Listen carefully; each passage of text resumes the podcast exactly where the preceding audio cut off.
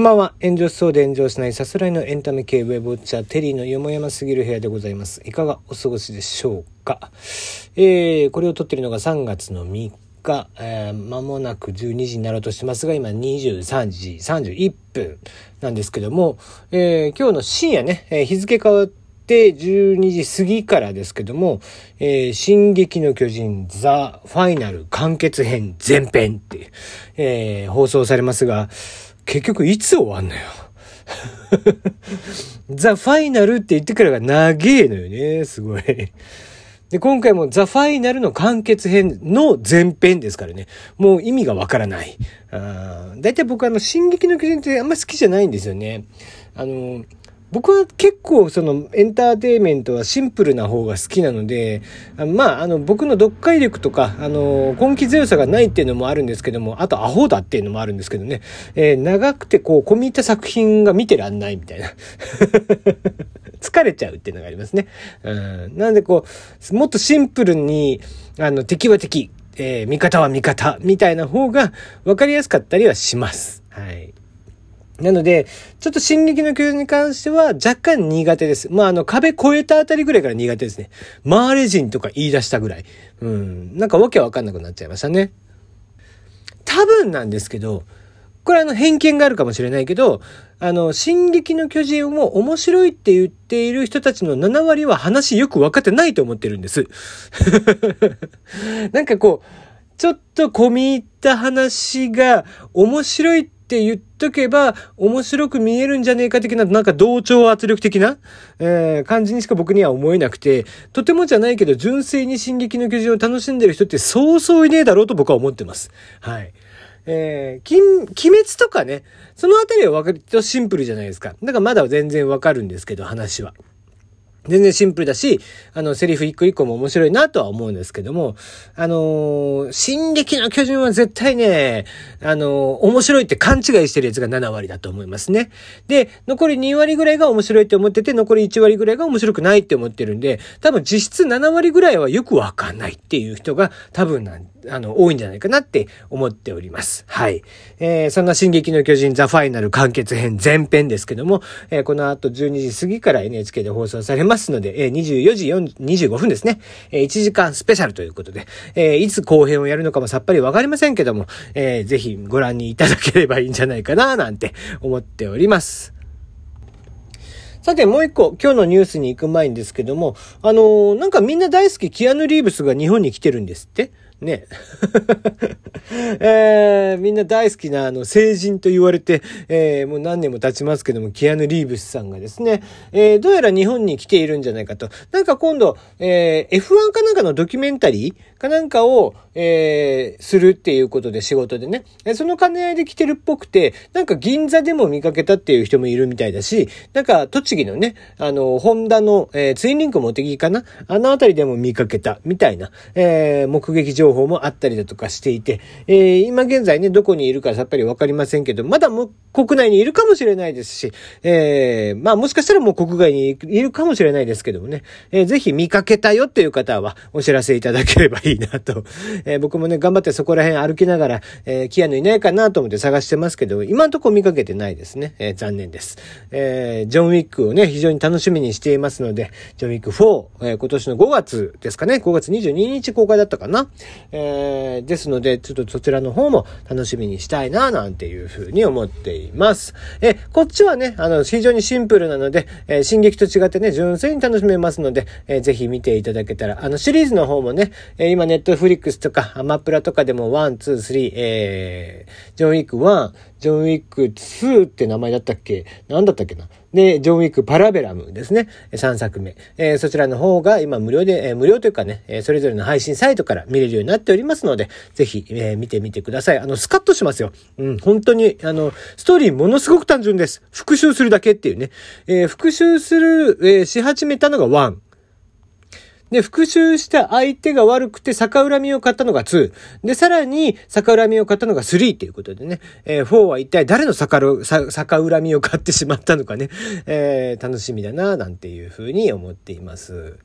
はい、えー、今日の本ちゃんのニュースになりますが、えー、こちらは、えー、YouTube のね、話なんですけど、まあ、ちょっとまあ、YouTube、純粋に YouTube の話でもないんですけども、とある YouTube のチャンネルがですね、えー、サイト売買、サイト M&A とまあ、我々の業界では言ったりするんですけども、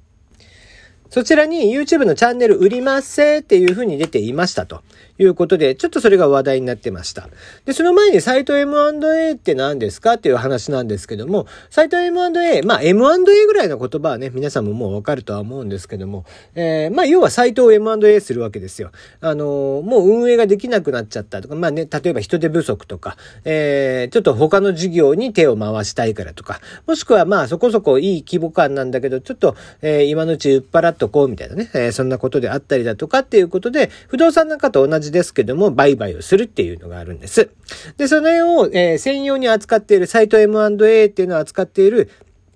サイトストックさんというサービスが、もう、サイトストックさんも長いですね。いつぐらいからやってますか ?15 年ぐらい前からもうサービスしてますかね？えっ、ー、と、当時、サイド、サイトストックともう一個大きいのがあったんだけどな。まあ、サイト M&A がですね、一時ちょっと流行ってて、まあ、生き残ってるのは何社かだとは思うんですけども、そのうちの、えー、一つ、サイトストックさんで、えー、売っていたその YouTube のチャンネルがですね、なんと、えー、ただ、その見出しがですね、あの、まあ、サイトを売るときの見出しなんですけども、こんな、え、見出しで売っておりました。あ最高利益月418万円。ペット系 YouTube2 チャンネルの譲渡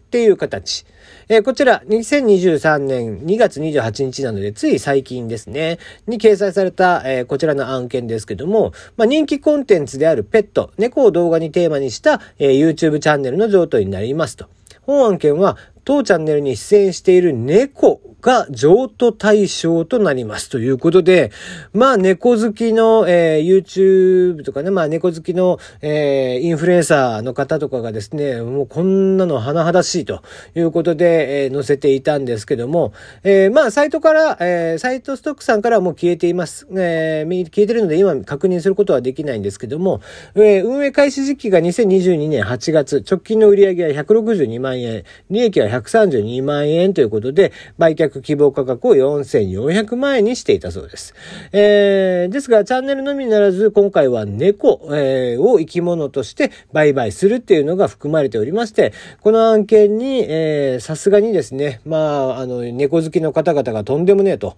いう形でちょっとバズってしまったと。えー、まあ、バズったとか炎上ですよね。えー、してしまったということですね。